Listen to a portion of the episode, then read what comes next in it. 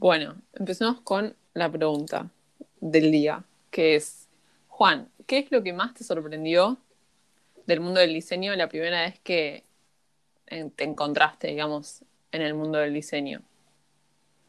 Puede ser positivo En el o mundo del- negativo. En el mundo del diseño, em, positivo o negativo. En realidad, eh, no, yo no sabía que estaba en el mundo del diseño Claro. Al comienzo. Después me di cuenta. Em, porque desde pequeño me gustaba el diseño y demás. Y mm, de hecho, una vez, eh, cuando estaba en la escuela secundaria, Mm. hace muchos, muchos, muchos años atrás, eh, había comenzado a diseñar eh, la interfaz de un sistema operativo. Mm. ¿Viste? O sea, nada Sí, que ver. Eh, y no sabía que era el mundo del diseño ahí y no sabía que estaba diseñando tampoco, ni que existía el, el diseño como una disciplina, Claro. más allá del diseño O gráfico. sea, el diseño te lo- encontró a vos. El diseño me encontró Claro. a mí. Y, pero eso me di cuenta hace, hace un- pocos años, de que hace mucho tiempo ya incursionaba en el diseño y no me daba cuenta. Claro. como que diseñaba cosas. Eh, pero, por ejemplo, algo que, que me marcó un límite mm, eh, relacionado al mundo del diseño y que me sorprendió, pero igualmente tiene que ver con el diseño gráfico, fue eh, descubrir Trimarchi, ponele. Claro. Bueno, ese es un Porque- link para que vayan a, a otro podcast que hicimos con Seba Campante. Sí, el episodio, sí, uno de los episodios estaba Seba Campante, que es el- el- uno de los fundadores. Pero me impactó porque eh, me pareció sorprendente Hmm. eh, todo. O sea, era un...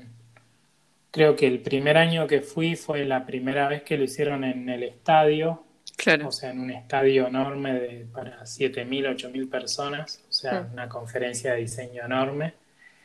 Y nunca había estado en una conferencia así. Claro. Creo que nunca había estado en una conferencia, en realidad. Y ver eso fue como que me voló la cabeza. Entonces, ahí quería ser diseñador Claro. gráfico Claro. de entrada. Eh, pero estaba estudiando ingeniería, era el, era el tema. Pero, pero bueno, eso me, me voló la cabeza. O sea, ver un estadio con 6.000 personas eh, viendo una conferencia de diseño con una pantalla enorme que iba del estadio, con muchas, muchas imágenes y estimulación visual. Eso fue como que hubo un antes y un después. Mm. Y después, bueno, empecé a incorporar de forma más consciente el diseño en, en la vida. Claro. Como impactante puede ser eso. Yo una cosa que me de- acuerdo sí. es que cuando estaba en quinto año, cuarto año, una cosa así, que haces eh, en el colegio, te, no sé, me hacían como una, no sé cómo se llama, pero esas cosas que vas viendo que quieres estudiar, que ahí estás, para mí es el momento que estás Sí. más perdido en, en toda tu vida, más o menos, porque no entendés Orientación nada. vocacional. Exactamente, sí, eso. Entonces yo no sabía qué hacer y, y me acuerdo que una señora muy vieja que vino al colegio y nos entrevistó uno por uno, entonces te hacía como un test y no sé qué, eh, como que me hizo un test y yo le decía que quería estudiar diseño gráfico. No sé por qué tampoco, porque yo tampoco es que tenía tanta información, solo me, me parecía copado. Y, y la señora me dijo, pero que vos, si te pide eh, una marca de cigarrillos, diseño gráfico, ¿se lo haces? Y como que fue como, mira, ¿Qué wow. tiene que ver? O sea, no Claro. tiene nada que ver. Yo nunca había pensado tampoco en que podía haber clientes que no me gusten o que, no sé, que sean más allá de los Mm. cigarrillos, ¿no? Que puede venir algo que no te Claro. guste y te pide el diseño, pero como que esa vieja me, me Sí. no sé, de Me alguna manera en me un Claro, te mete en un dilema ético al pedo, ¿Por qué Claro, no? sí. ¿Por qué? Yo estaba muy lejos de, de pensar en clientes. Imagínate que no había ni empezado a, Claro, no sé, no había terminado el colegio. Eh, sí. Pero para mí fue como, wow, claro, claro, claro, sí, hay algo. Igual hice un poco de diseño gráfico, después me cambié, pero, eh, pero esa señora no sabe que la recuerdo.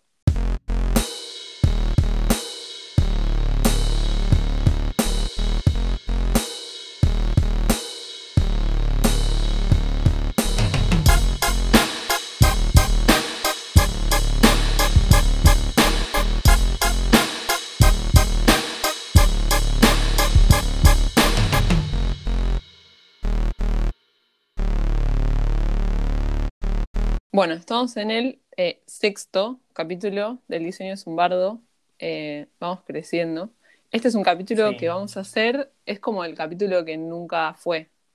Eh, es- Claro, porque era el, en realidad el contenido de este episodio lo habíamos grabado en el capítulo 1, Hmm, pero mm, grabamos el capítulo 1, eh, no me Apareció un acuerdo virus. qué yo, me, yo me fui de viaje, apareció un virus y ahí una serie de cosas eh, que todo el mundo sabe. Sí, Y fue tan fuerte el impacto que generó esa noticia en la humanidad que era como que hablar sobre lanzar el capítulo 1, hablando sobre eso, era, no tenía mucho sentido. Entonces lo, regra- Pero, lo regrabamos. como misteriosamente tiene más sentido capaz ahora esto de lo que vamos a hablar, porque tiene que ver con estar en nuestras casas. Así que fue Sí. como un poco Illuminati el tema. Eh, y bueno, o sea, ahora, ah, bueno, una cosa que podemos eh, contar también es que en ese capítulo íbamos a explicar que era el diseño es un bardo, que es un bardo. Lo podemos volver a explicar muy corto, que creo que, que está bien recordarlo de vez en cuando. Em, Sí. Sobre todo. La gente eh, no sabe de todo qué es, o sí, y me pasó algo curioso que es que hacía un año que no iba, no, no iba a Argentina, Mm. y bueno, y fui ahora justo para el, por lo del coronavirus y todo eso, y era como que le tenía que contar a mis amigos o a gente que trabajaba en una compañía que se llamaba Bardo. Claro. Entonces era diferente acá, porque viste que acá te dicen, bueno, acá en Europa, te, bueno, siempre Bardo, qué lindo nombre. Eh, ¿qué significa? Entonces vos, no, el bardo budista son, es un proceso de transformación entre dos estados, Claro. hay seis bardos, bla, bla, bla. Eh, le explicas los bardos y no sé qué cosa y es interesante. Hmm. Pero en Argentina, eh, bardo es otra cosa. Sí. Bardo es lío. Bardo es, claro, bardo es lo que está pasando en Estados Unidos. Claro, caos. Es tirar, tirar caos, tirarle piedras a la policía, Que la policía te tire Eh, piedras. te, te tire piedras a vos, cosas así. Exacto. Y el nombre del podcast Sí. también, igual tiene, a mí me gusta que, que sea un poco así caótico y que el nombre del podcast sea este porque va un poco en línea con lo que solemos hacer, que es como que el diseño no se entiende, que no tiene un camino lineal, que no hay como un hilo conductor siempre, que los procesos Claro. no son siempre los mismos. Entonces es como También eso. es el, sí, sí, y el doble significado hace que sea una transformación. O Tal sea, cual, sí. Eh, Así que- Y también el bardo es, el, es un personaje de la antigua Europa que se encargaba de eh, transferir conocimiento Claro, como medio eh, poeta. a través de, sí, medio un poeta, de hecho tocaba, tocaban instrumentos, Claro. eh, de esos instrumentos antiguos. Hmm. Eh, y bueno, y también un poco es eso, o sea, Claro. Así que bueno, eh, siguiendo con esta idea de, Bardo, lo que vimos, de lo que vamos a hablar hoy es de unas luces que hizo IKEA eh, junto a Teenage Engineering. Em, ahora contamos un poco más sobre Teenage Engineering porque supongo que IKEA lo conoce todo el mundo, pero bueno, son unas luces eh, y una serie, digamos, de un kit de, productos que se llama Frequence o Frecuencia y la idea es como generar un espacio de fiesta en una casa pequeña, o sea que no hace falta que haya muchísimo espacio. Hmm. Y queríamos hablar un poco de eso porque primero que nos gustó mucho el producto o el kit de productos, nos gusta mucho Teenage Engineering en particular y además, bueno, ahora tiene sentido porque, porque si puedes invitar 10 personas a tu casa y quieres hacer una fiesta, capaz te sirve esto.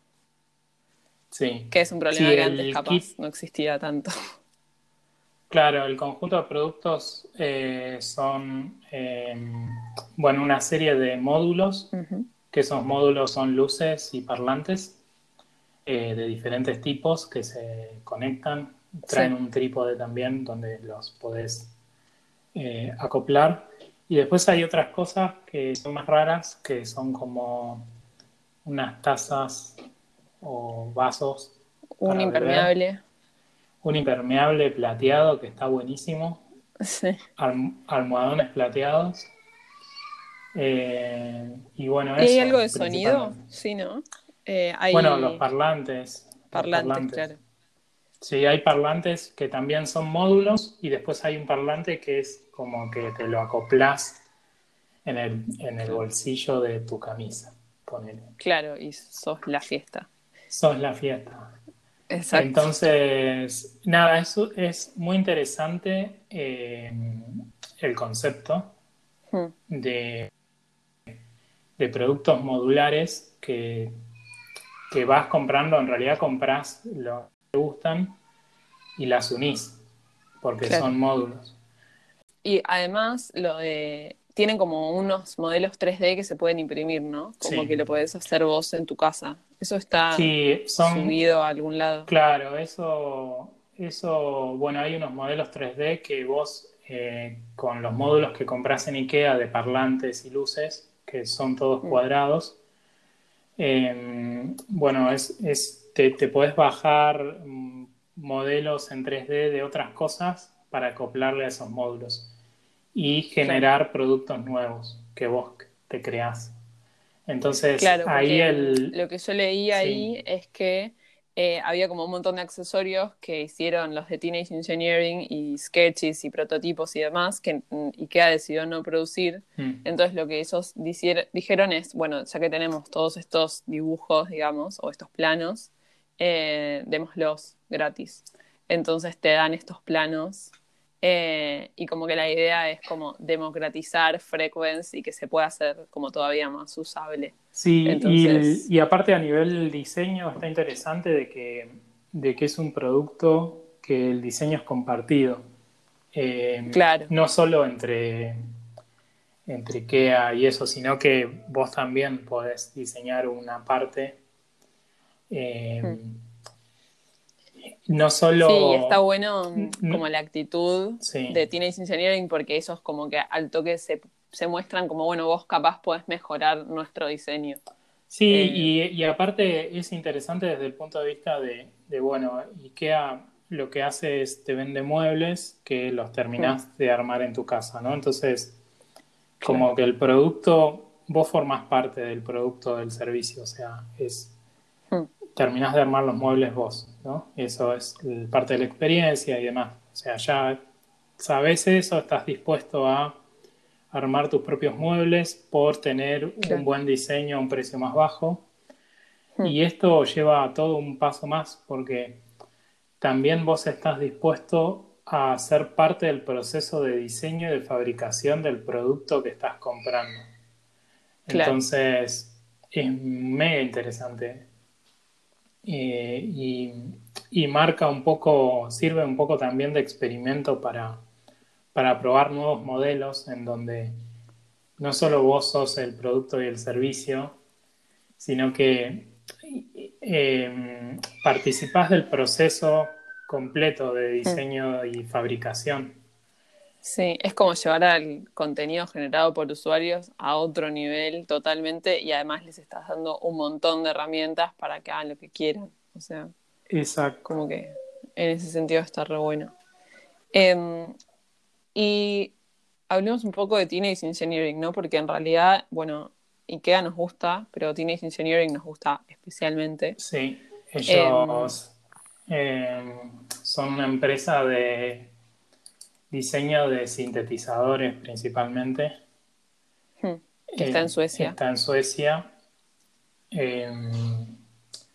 bueno, un lugar donde hace mucho frío. Y, bueno, y tienen una serie de, de productos eh, relacionados a la música, sintetizadores, eh, pero también hacen diseños para terceros, ¿no? como en este caso esta serie de productos de IKEA también trabajaron con, con una marca que se llamaba Impossible, que era los... Eh, cuando Polaroid dejó de existir, Impossible compró la última fábrica de Polaroid eh, y empezaron a producir cámaras y, y producir los, los, cartuchos. Entonces, eh, Teenage Engineering diseñó una de las de las cámaras, ¿no? que está hmm. buenísimo.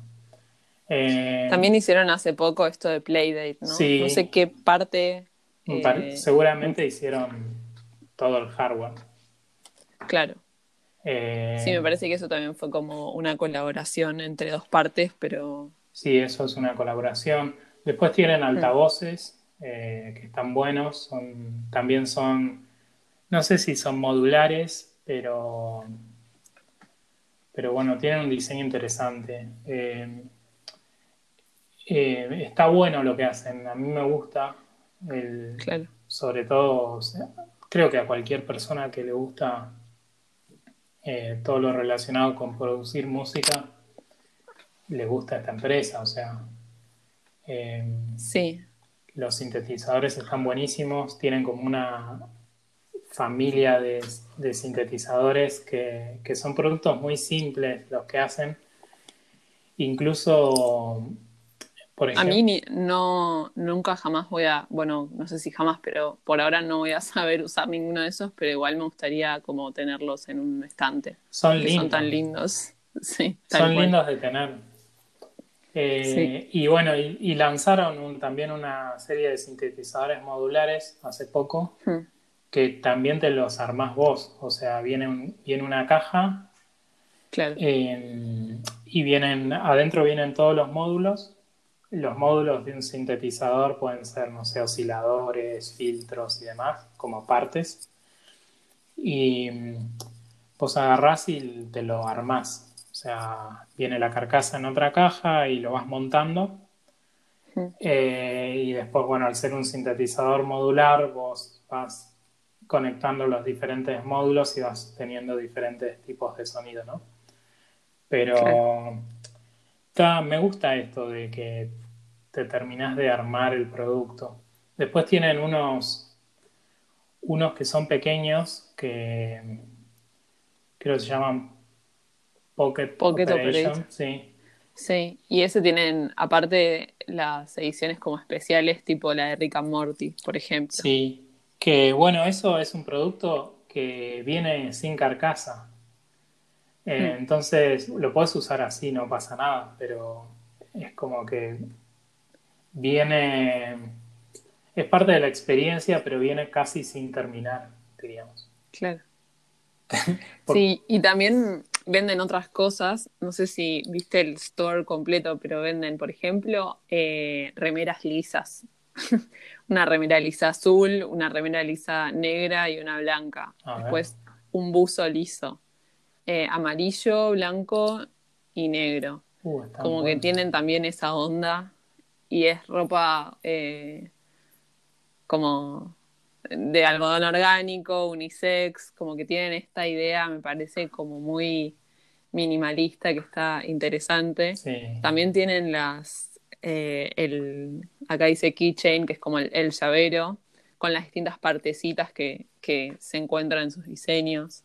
70, Eh, o también- 70 euros la, la remera. Claro, y el, y el buzo 170 dólares.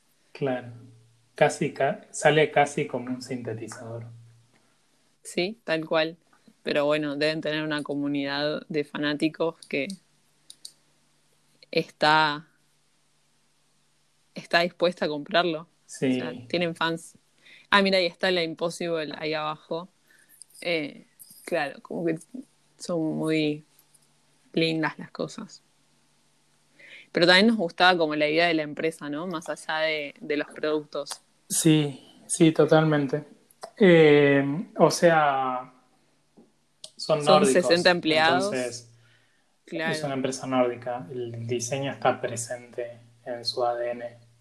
Eh, y bueno, o sea, eso está súper reflejado en los productos, eh, porque, bueno, más allá de estéticamente, eh, que estéticamente son muy lindos, eh, son muy funcionales. Entonces, eh, por ejemplo, los, los los sintetizadores son muy funcionales, o sea, tienen las, las funcionalidades mínimas que necesitas, incluso a veces eh, tienen limitaciones, o sea, hay cosas que deberían estar, que no están, pero están hechas de una manera para que aumentarte la creatividad. Que, mm, Claro.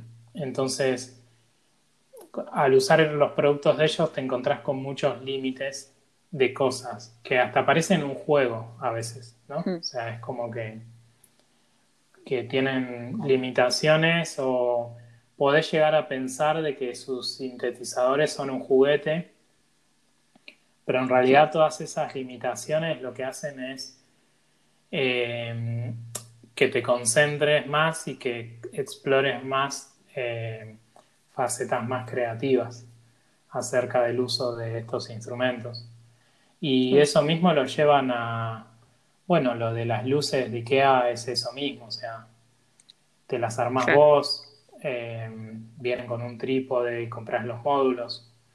Eh, es como que lo armás a medida del espacio que tenés o, del- o de lo que quieras iluminar o del uso que le vas a dar, si es para una fiesta o, para, o, es, o querés una lámpara en tu casa. Claro. Eh, entonces, bueno, en- en- creo que, que cumplen varias de las premisas del buen diseño. Hmm. No sé si vos Claro. te, te comprarías las luces. Yo me compraría las luces, sí. Me compraría las luces. Hay que ver, eh, no sé si, por ejemplo, el impermeable ya ahí, mm, no sé, me perdieron un poco, pero con las luces y el, sobre todo el altavoz móvil que te pones en la camisa, Sí. ese me gustó. Yo el impermeable me lo compraría. Sí, y lo usas como a- Sí. adentro. Está bien. No, Yo los almohadones. lo- claro. Bueno, los almohadones están buenos. Sí, sí, sí, están interesantes. Bueno, mientras, que- mientras hablábamos de esto, de, de que yo te decía, bueno, de que ¿por qué pensás, por qué pensamos de que, de que es un buen diseño, ¿no? Eh, el de estos Sí. productos y por qué Mm. Otros no? Porque, o sea, ¿de dónde sale eso? Eh, ¿De dónde sale esa, es- esa premisa? Sí, Y Hmm. lo primero que se me vino, eh, se me vino a la cabeza son como los 10 principios del buen diseño sí. de Rams. Hmm. eh, que bueno, para, ¿Cuáles son los mejores para- tres? para los que no lo conocen, eh, él, tra- él diseñó los electrodomésticos de Brown. Eh, los mejores tres Sí, es difícil. mejores tres principios. Es difícil, son 10. Entonces, bueno, no sé, o sea, eh, por ejemplo, el buen diseño es innovador. hmm, Entonces, ahí te metes en un problema. ahí te metes en un problema de que es innovador, ¿no? Claro, sí. Eh, pero bueno, el, el buen diseño es innovador. Hmm. Después, eh, el segundo es, el buen diseño hace un producto útil. Hmm. Entonces, o sea, estoy pensando en comparándolo con, con las luces, por ejemplo, los sintetizadores. Son Sí. innovadoras, hacen que sea, el producto es útil, claramente. O sea, Sí. es un parlante que llevas a todos lados. Es un, un impermeable plateado. Sí, bueno, eso, Te protege de la lluvia, de, sí, tal cual. porque es. Plateado y plateado no eh, podés andar en bici y, y seguramente generes luz. Exacto, sí, para que no te atropelle. Claro, Después, eh, el buen diseño es estético, eso está súper claro, o sea, sí, esos productos son muy lindos, muy lindos, o sea, hasta, no sé, creo que están en el MoMA, claro. por ejemplo. Entonces, después, este es polémico, Hmm. el número 4 dice, el buen diseño hace un producto comprensible. Claro. Entonces, bueno, eh, los sintetizadores hay que ver, depende. Claro, porque ahí tenés que tener una base de conocimiento que, bueno, qué sé yo, eh, Sí, capaz es comprensible para, para vos. yo la primera vez que más usé, o menos. pero por ejemplo, la primera vez que usé el OP One, mm, no sabía cómo, o sea, me costó usarlo. Claro, pero bueno, era, estaba tan bueno lo que, lo que pasaba, o sea, era todo el sonido y la experiencia era muy buena, a pesar de que eh, era difícil de usarlo. claro, sí. Sí, este punto es raro. Es raro. Porque aparte si juegan con esto de que vos tengas que ser creativo y que te ponen obstáculos y como que vos tenés que buscarle la vuelta, bueno, Mm, ahí es como que hay otro, otro punto. sí. Después, eh, el buen diseño es discreto, Sí, bueno, Bueno. lo cumplen a rajatabla. totalmente. Salvo con el sí. impermeable plateado. Sí, que no es muy discreto, pero, no. pero después, por ejemplo, tienen unos parlantes, unos altavoces cuadrados Hmm, que es- no te das cuenta que es un altavoz. O sea, Claro, claro. está muy bien. Después, eh, el buen diseño es honesto. Sí. Eso está muy en línea con, con las marcas, ¿no? Sí, sí, totalmente. Me parece que, que es honesto. Sí. Hmm. Sí, ni hablar con lo de la ropa esa que acabamos de ver. Claro. Que bueno, sería 70 euros la remera, pero Pero te- se conecta con el punto siguiente, que debe durar para toda la vida. sí, el punto siguiente es que el buen diseño tiene una larga vida. Hmm, Los materiales que utilizan ellos son, son de muy buena calidad y están, sus productos están como pensados para, para que duren. De hecho, el, por ejemplo, el Lopi One tiene un montón de años Claro. eh, y no salió el Lopi One 2. O sea, tienen un solo modelo.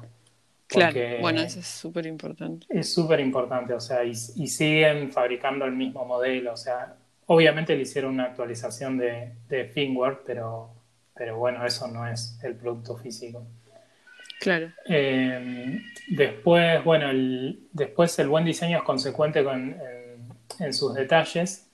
Hmm, Eso está re bien porque lo que te decía hoy de que como que nada está como librado al azar, sino más bien está como todo súper pensado.